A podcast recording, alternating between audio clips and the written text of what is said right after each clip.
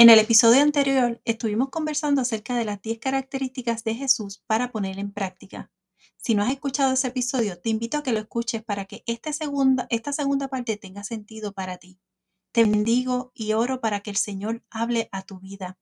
Comparte este episodio con otras personas que también están necesitando escuchar una palabra de bendición para sus vidas. Mi nombre es Yesenia Rivera y soy la host de Buenas Nuevas para Todas.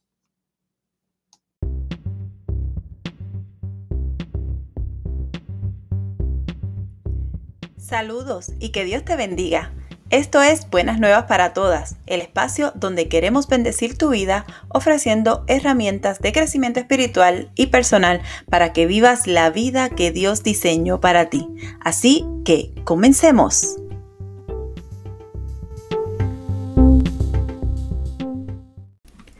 Qué bueno que estás aquí una semana más escuchando a Buenas Nuevas para Todas el podcast.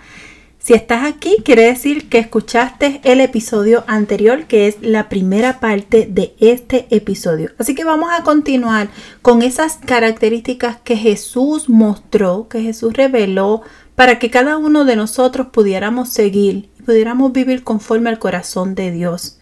La sexta característica que Jesús nos enseña, que Jesús nos muestra, es que Él es perdonador.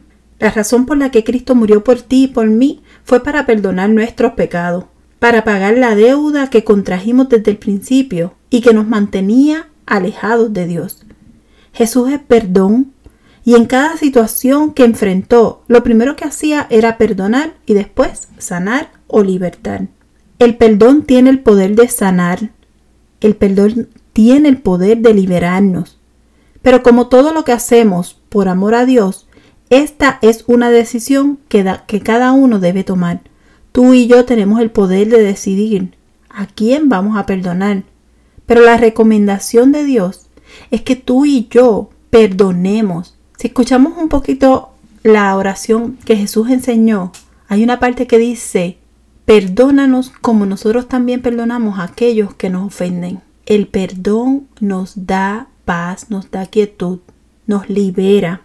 Perdonarnos a nosotros mismos después de arrepentirnos delante de Jesús y confesar lo que hemos hecho es aceptar el perdón y continuar. Perdonar a quienes nos hacen daño nos beneficia en todo, porque no solamente liberamos al que nos hizo daño, también nos liberamos a nosotros de esa carga que nos enferma y que nos oprime.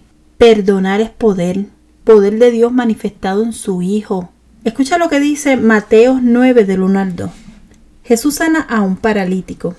Dice la palabra. Jesús subió a una barca y regresó al otro lado del lago, a su propia ciudad. Unos hombres le llevaron a un paralítico en una camilla, y al ver la fe de ellos, Jesús le dijo al paralítico, Ánimo, hijo mío, tus pecados te son perdonados. Fíjense en cómo es que Jesús, en vez de decir, estás sano, levántate, camina, lo primero que le dice es, tus pecados te son perdonados. Y esto era bien frecuente en el ministerio de Jesús. Constantemente, antes de sanar, antes de libertar, lo primero que hacía era que perdonaba, perdonaba sus pecados. Y es que Jesús entiende el poder del perdón en nuestra vida. Él sabe que si nosotros somos perdonados, que si nosotros aprendemos a perdonar, entonces todo lo demás va a caer en tiempo. Vamos a ser sanos, vamos a ser libres de todo eso que nos oprime. Lucas 23:34 dice, Jesús dijo, Padre, perdónalos porque no saben lo que hacen. Y los soldados sortearon su ropa, tirando los datos. Piensen, este es el momento en que Jesús está en la cruz del Calvario. ¿sí? Ya está crucificado, ya está ahí, los soldados están sorteando la ropa de él, y él, en vez de estar enfurecido con aquella multitud que lo acusó, que pidió que lo crucificaran, en vez de estar molesto con esos soldados, ¿sabes lo que hizo? Le pidió al Padre que los perdonara. Esa es la esencia de Jesús. Constantemente Él nos está perdonando constantemente Él nos está diciendo, el perdón te da acceso a ser libre, el perdón te da acceso a ser sano. Tú quieres hoy vivir una vida conforme al corazón de Dios, comienza con perdonar. Perdónate a ti mismo por todas esas cosas que nosotros mismos nos hacemos, por todas esas veces que no hemos creído en nosotros, por todas esas veces que hemos dañado el propósito de Dios en nuestra vida. Perdónate a ti mismo. Cuando tú estás sano en ese, en ese sentido, tú vas a poder empezar a perdonar a todos aquellos que de alguna, de una manera u otra, te han hecho daño y tú le has permitido que ese daño afecte tu vida. Es tiempo de perdonar. El perdón es poder, es libertad, es sanidad. ¿Quieres vivir conforme al corazón de Dios? Comienza hoy perdonando.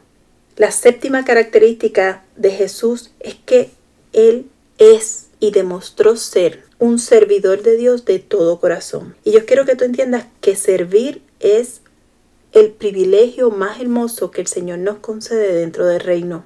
Ser escogidos por Él para llevar a cabo una tarea es la manifestación de amor más sublime. Piensen que Dios pueda mirar y decir, a ti te escojo para que hagas esto para mí. Eso es maravilloso, eso es hermoso.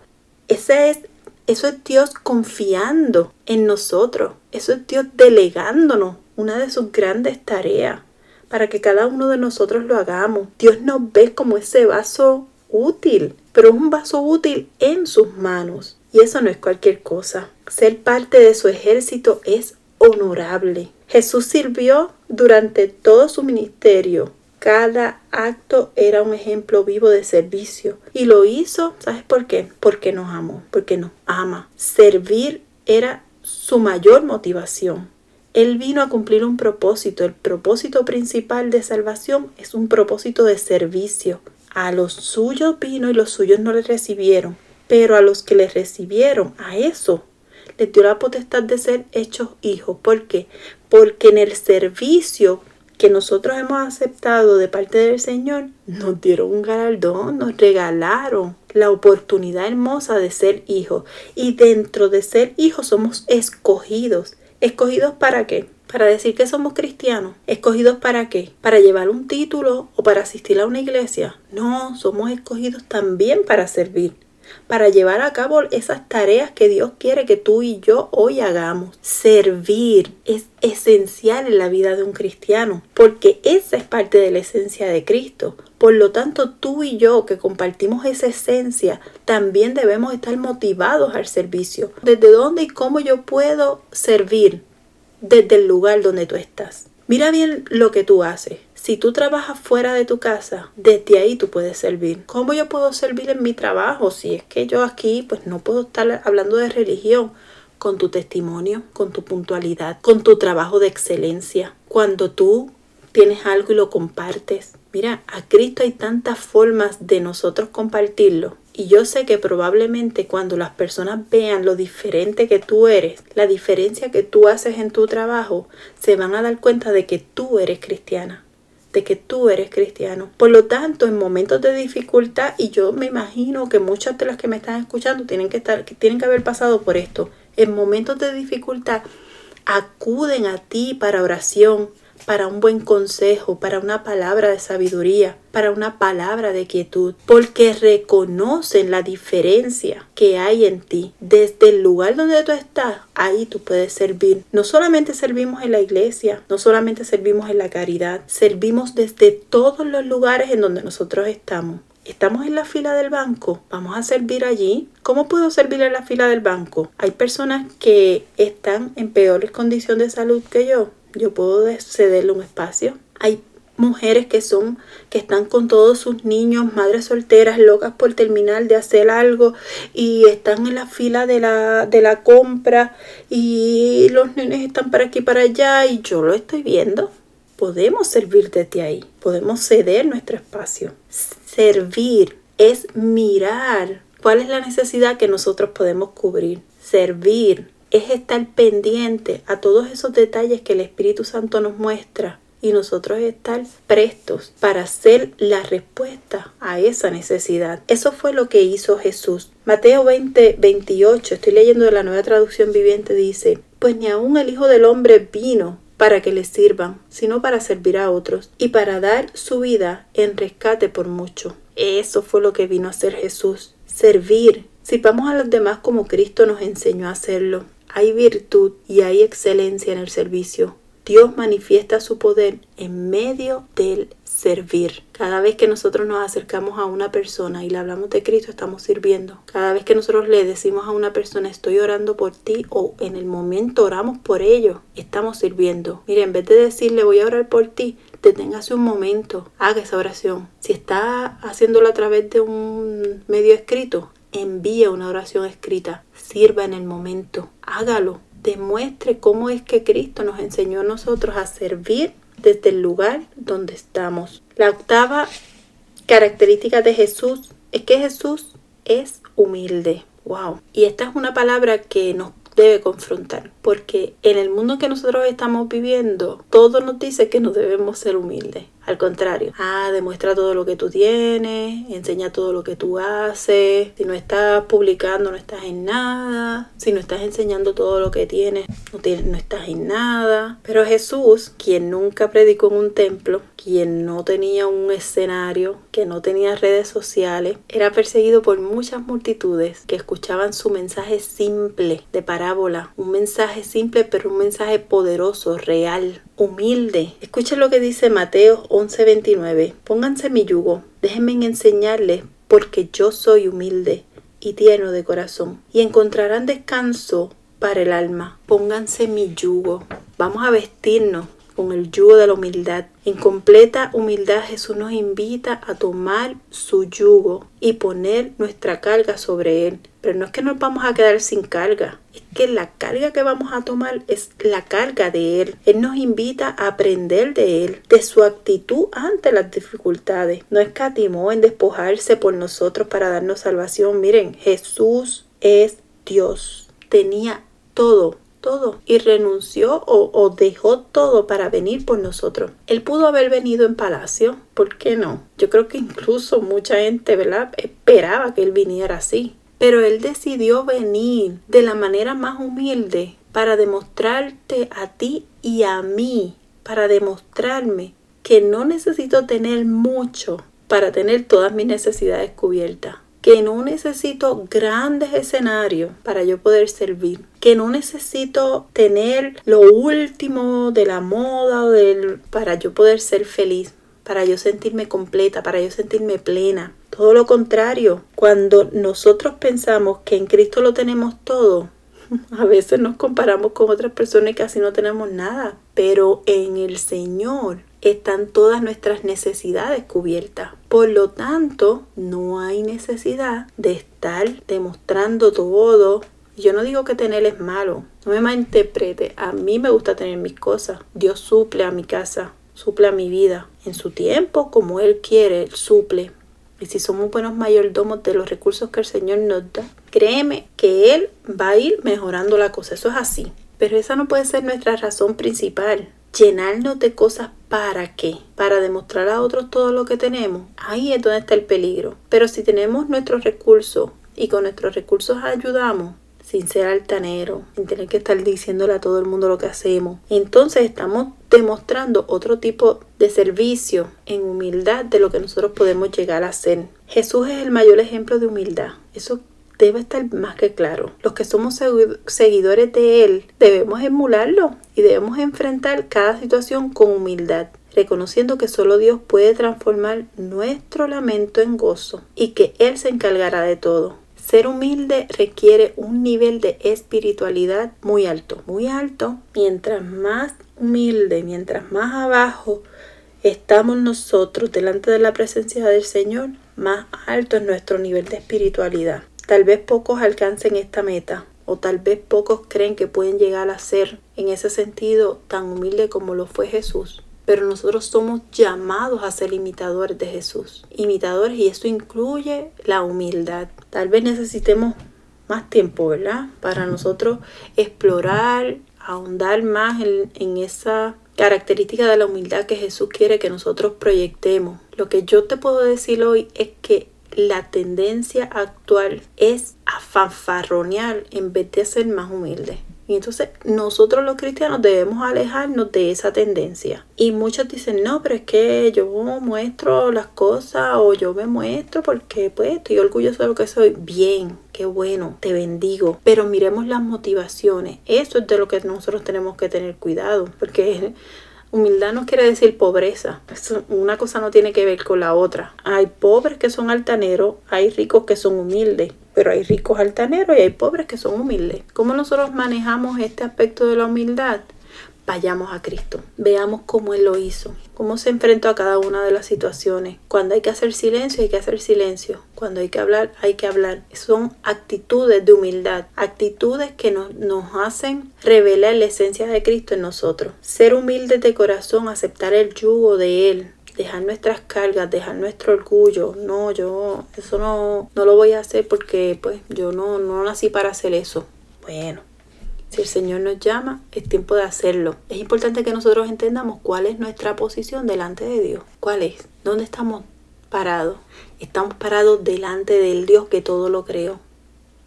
Por lo tanto, el grande aquí es Él, no soy yo. Lo que yo pueda hacer o lo que yo pueda decir es nada comparado con lo que Dios haz en tu vida, con lo que Dios quiere para ti. Cuando nosotros aceptamos el reto de servirle al Señor, tenemos que saber que la gloria no es para nosotros, no es lo que yo puedo hacer. Ustedes saben por qué todas mis redes se llaman Buenas Nuevas para Todas, porque yo no puedo llevarme el mérito de nada, de nada, de nada de lo que hago no me lo puedo llevar porque eso a mí no me compete. Yo solamente soy un instrumento, un instrumento en las manos del Señor, que quiero ayudarte a que crezcas espiritualmente, que Dios me ha llamado a enseñar parte de su palabra. Amén, gloria a Dios, lo acepto con humildad, pero la gloria no es para mí, es para el Señor.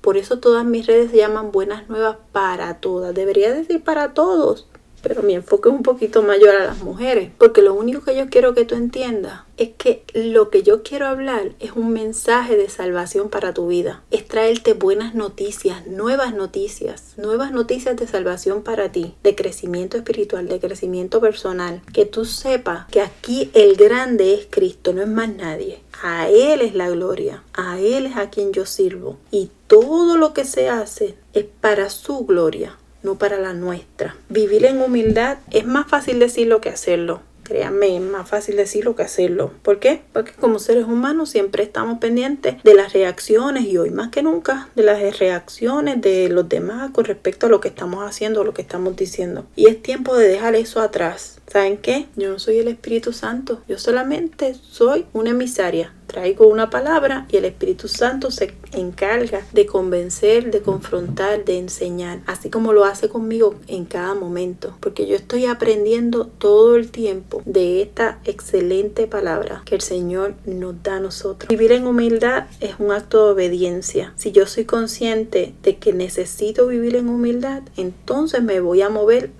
hacia esa vertiente. Pero si yo no estoy consciente de eso, pues probablemente todo el tiempo estoy cayendo en el yo, yo, yo, yo, yo. Y ese yo, yo, yo, yo no me lleva por buen camino. Además de que no me hace revelar la esencia de Cristo en mi vida. El noveno, la novena característica que hoy quiero compartir contigo es que Jesús es paciente. Escucha lo que dice Lucas 10 del 41 al 42. El Señor le dijo, mi apreciada Marta, estás preocupada y tan inquieta con todos los detalles. Hay una sola cosa por la que vale la pena preocuparse. María la ha descubierto y nadie se la quitará. Cuando Jesús le pide a Marta que deje de preocuparse, le está enseñando a distinguir entre lo que tiene prioridad y lo que puede esperar. Con paciencia, Dios se acerca a nosotros para mostrarnos lo que Él considera debe ser una prioridad en nuestra vida. María había descubierto que estar a los pies del Maestro era en ese momento lo más importante. Jesús sabía que Marta estaba haciendo lo que cualquier persona que estuviera recibiendo personas en su casa debía hacer, preparar todo, atender a las personas. Sí, él sabía que eso era importante, pero era lo primordial en ese momento porque el problema era que Marta estaba enojada porque María no la ayudaba. Y Jesús le está diciendo, Marta, es que en este preciso momento, ahora mismo, María está en el lugar que debe estar y tú te estás perdiendo esta bendición. A veces nosotros tenemos que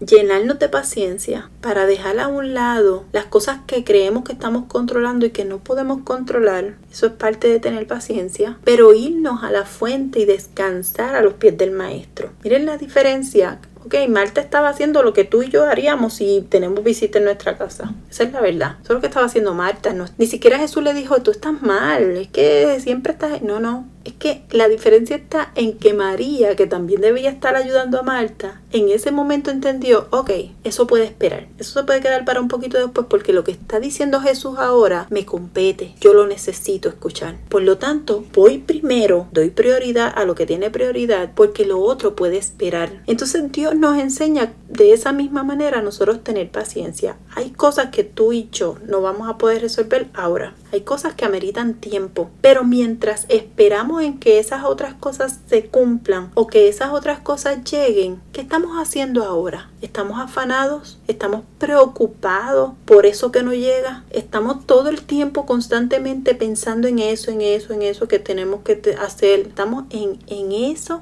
¿Qué estamos haciendo? Pues es tiempo de entrar en la presencia del Señor mientras esperamos con paciencia a que otras cosas se cumplan en nuestra vida. A veces pensamos que tener paciencia es, no, pues tener paciencia es, pues por dar un ejemplo, los niños están todos alborotados gritando, no, déjame tener paciencia con ellos, comprender que, soy, que son niños. Sí, eso, es parte de ser paciente. Pero la paciencia que el Señor quiere enseñarnos a nosotros es que la respuesta que nosotros esperamos muchas veces de esa oración que estamos haciendo o de esa situación, a veces esa respuesta tiene que esperar, tiene que esperar. Escuché una predicación maravillosa. Yo creo que nunca, nunca había escuchado esta perspectiva. Y es que Moisés no tuvo acceso a la tierra prometida. Sin embargo, eso era parte de la promesa de Dios a Moisés. Pero Moisés murió sin ver la tierra prometida. Muchos años después, muchos, muchos años después, Moisés muerto, Jesús viene a la tierra y en el monte de la transfiguración, quien está con Jesús, una de las personas que está es Moisés. Entonces es como el paso del tiempo, porque el tiempo Dios es atemporal, como es que el paso del tiempo no hizo ni siquiera la muerte que Dios dejara de cumplir la promesa que le había hecho a Moisés. Moisés en la vida terrenal no pudo acceder a la tierra prometida, pero en ese momento junto a Jesús, él estaba en la tierra prometida, él estaba en el lugar que Dios prometió que iba a llevar al pueblo y que iban a entrar. Así que hay cosas que probablemente estamos esperando de parte de Dios y que por ahora no se van a cumplir, no las podemos ver. Pero eso no quiere decir que, que Dios no lo vaya a cumplir. Eso no quiere decir que porque nosotros estemos viendo que nuestros hijos están alejados de Dios, y yo les digo la verdad, ese es mi testimonio y en algún momento lo hablaremos, lo hablaré con ustedes. Pero el hecho de que nuestros hijos estén apartados de Dios no quiere decir que Dios los desecha para siempre. Probablemente nosotros estamos pasando por un proceso en el que nosotros debemos asumir con responsabilidad la paciencia y asumir la respuesta de Dios que por ahora es espera, espera. Entonces, si en medio de, de, nuestro afán de que nuestros hijos se conviertan o que nuestros hijos vuelvan al Señor, nosotros empezamos a decir o a hacer cosas fuera de la voluntad de Dios, y, y yo no digo que no tengamos buena intención, una madre que quiere que sus hijos vuelvan a los caminos del Señor tiene la mejor intención. Es más, la intención es perfecta yo quisiera ver a mis hijas, especialmente a mi hija menor, yo la quisiera ver de vuelta en los pies del, maestro, en los caminos del Señor, yo las quiero ver ahí. Pero si en mi afán por hacer las cosas apresuradas, yo empiezo a decir o hacer cosas que están fuera del tiempo de Dios, probablemente siga yo misma retrasando esta situación en vez de adelantar los planes de Dios. Y nosotros tenemos que aprender a esperar, a esperar esa respuesta de Dios, a esperar ese momento. El hecho de que yo no lo vea ahora no quiere decir que no vaya a pasar. Dios es fiel y es justo. Y si dice su palabra, instruye al, niño en su camino y cuando fuere viejo no se apartará de él. Nosotros los padres que hemos instruido a nuestros hijos en nuestro camino y que a lo mejor hoy están apartados como está la mía, yo me aferro a la palabra, me aferro a la palabra que dice que aun cuando fuere viejo no se apartará de él. Quiere decir que en su mente y en su corazón el Espíritu Santo todavía está ahí manifestándose y que la va a traer de la manera que sea. Yo no sé cómo va a ser, yo no soy el Espíritu Santo, pero la va a traer. Y esa es mi confianza. Entonces yo tengo que poner en práctica la paciencia, esperar la respuesta de Dios en el tiempo perfecto de Dios. Jesús nos enseña a ser pacientes, nos enseña a esperar, a esperar. Jesús nos está mostrando en todo tiempo que cuando nosotros elegimos la paciencia, estamos eligiendo manifestar parte del fruto del Espíritu. Ustedes saben que el fruto del Espíritu es amor, benignidad, fe, paciencia. Pues la paciencia nosotros la tenemos que poner en práctica. Jesús la manifestó, nosotros también tenemos que manifestarla, nosotros también tenemos que ponerla en práctica, aprender a esperar el cumplimiento de Dios, el tiempo de Dios, la respuesta de Dios. Aprendamos a esperar. La última característica que hoy quiero compartir contigo, y no quiere decir que Jesús no tenga más características, yo saqué estas 10 y las quiero compartir contigo porque sé que son herramientas hermosas y valiosas que nos enseñan a nosotros a también caminar en Jesús. Y esta característica número 10 es que Jesús es amor. Yo no te digo que Jesús era amoroso, te estoy diciendo que Jesús es amor vivo. Cuando nosotros leemos 1 Corintios 13, cada una de las características que allí están, Jesús las vivió en carne propia. Eso de que el amor es paciente, es bondadoso, no es celoso, no es fanfarrón, no es orgulloso, no es ofensivo, no es exigente, no se irrita, no hace una lista de ofensas, es justo, es verdadero y no se da por vencido, eso es Jesús. Eso es Jesús. Por lo tanto, yo no puedo decirte otra cosa que Jesús es amor. Mira lo que dice Juan, primera de Juan 4, 15 al 16. Todos los que declaran que Jesús es el Hijo de Dios, Dios vive en ellos y ellos en Dios. Nosotros sabemos cuánto nos ama Dios y hemos puesto nuestra confianza en su amor. Dios es amor y todos los que viven en amor viven en Dios y Dios vive en ellos. Dios es amor, Jesús es amor. Todo lo que Jesús hizo fue por amor. ¿Por qué yo vengo a los pies de Cristo? Porque le amo. ¿Por qué yo quiero servirle? Porque le amo. ¿Por qué tú estás ahí escuchando? Porque amas a Jesús.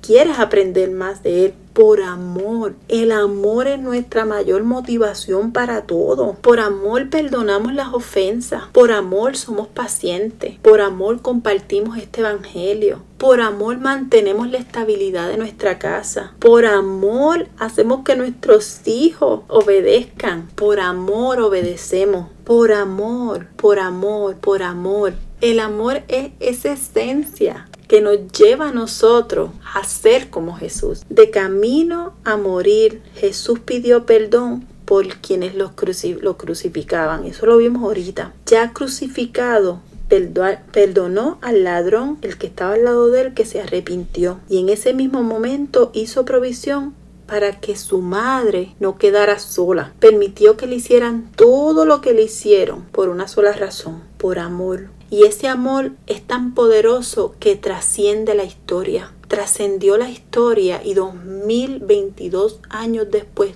tú y yo estamos hablando de Jesús y estamos recibiendo de ese amor. Tú y yo somos transformadas por ese amor. Tú y yo estamos siendo bendecidas por ese amor. Tú y yo estamos siendo impactadas por ese amor. Y yo te pregunto, ¿hay gente que necesita conocer el amor de Cristo? Pues por amor nosotros tenemos que enseñar a otros de este hermoso amor. Jesús es amor y entregó todo lo que tenía por amor.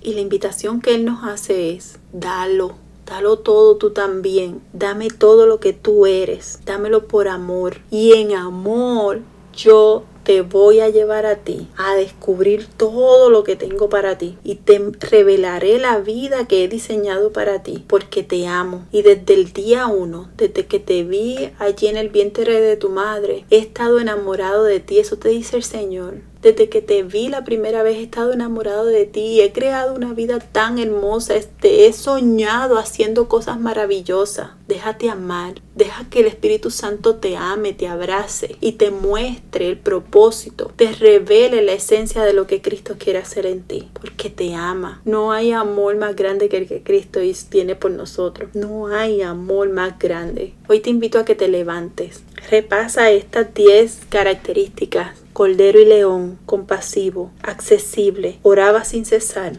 orador, ¿verdad? Altruista, perdonador, servidor, servidor de Dios de todo corazón, humilde, paciente y Él es amor, amor. ¿Crees que nosotros podemos poner en práctica estas características? La respuesta es sí. Si nos aferramos a vivir para Cristo, sola yo no puedo. Yo no puedo llevar a cabo ninguna de ellas sola, pero en Cristo yo todo lo puedo. Por Cristo, en Cristo y para Cristo yo todo lo puedo. ¿Sí? Sola no, sola me escocoto, como decimos los puertorriqueños. Sola se me acaban las baterías se me acaba la energía, pero el Espíritu Santo mora en mí y me impulsa a llevar a cabo esta vida en obediencia para Cristo. Poco a poco, todos los días. Esto es un empezar cada día, día a día, cómo ser más para Cristo, cómo ser más como Cristo, día a día. Hoy voy a ser un poco mejor y mañana te levantas y hoy voy a ser un poco mejor. Eso es vivir para Cristo, ser consciente de todo lo que Él hizo y de lo que sigue haciendo, porque Él no, él no se quedó en nuestro pasado, Él está en nuestro presente. Él ya vio nuestro futuro, Él sabe lo que quiere. Sobre todas las cosas nos ama, nos cuida, nos protege y hay un mundo hay un futuro lleno de esperanza para ti y para mí, atados a una eternidad hermosa que estamos esperando. Nada se pierde en Cristo. Dios no te desecha. Dios no desecha a nuestros hijos. Dios no desecha nuestro matrimonio. Dios no desecha nuestros dones, nuestros talentos, nuestras habilidades. Dios no te desecha, te ama y quiere lo mejor para ti. Solamente tienes que querer, querer aprender más de Él, saber qué es lo que Él quiere para ti. Yo no te puedo decir que hay otra forma de tú descubrir el propósito que Dios tiene en ti si no es que pases tiempo de intimidad con Él. Así que vamos a poner en práctica todas estas características que me parecen maravillosas, hermosas y sobre todo que nosotros sí las podemos hacer. Si este episodio fue de bendición, yo te pido por favor que tú lo compartas con otras vidas. Hay muchas vidas que necesitan escuchar a veces nosotros no sabemos cómo hablar, pero podemos compartir palabras que ya está dada. Yo te bendigo. Estas características son parte de mi libro Que nada te impida crecer. Prontito, bien prontito, estaré anunciándole un, un kit que estoy creando para que el 2023 comience con muchas herramientas para que te puedas sentar cada día a estudiar la palabra, a crecer y hacer cosas hermosas para, el Señor y para que tú tengas tiempo de intimidad con el Señor. Estoy creando un kit, prontito lo vamos a saber, prontito lo voy a, dar a conocer. Así que si estás interesada en algo como eso, escríbeme, déjame un comentario ahí en las notas de, de este episodio, puedes abajo en la cajita escribirnos, quiero conocerte, quiero saber qué piensas acerca de toda esta experiencia que estás escuchando. Si todavía no eres parte de nuestra comunidad, te invito a que vayas a Instagram. En Instagram nos sigue, ve a la cajita de la, la bio, a la biografía y allí déjanos tu nombre, tu correo electrónico. A cambio te doy una guía para, se llama Guía de Productividad con Fe para que empieces tú a establecer una relación con el Señor, mire, 20 minutitos todos los días, pero 20 minutitos que te van a reiniciar la vida y que te van a dar otra perspectiva. Te estoy dejando allí unas herramientas bien valiosas para que tú puedas empezar a pasar tiempo con el Señor. Ve a Instagram, descarga la guía y nos podemos mantener en comunicación. Dios te bendiga, te bendigo y nos vemos la próxima semana. Gracias por escuchar este episodio. Te bendigo. Bye bye.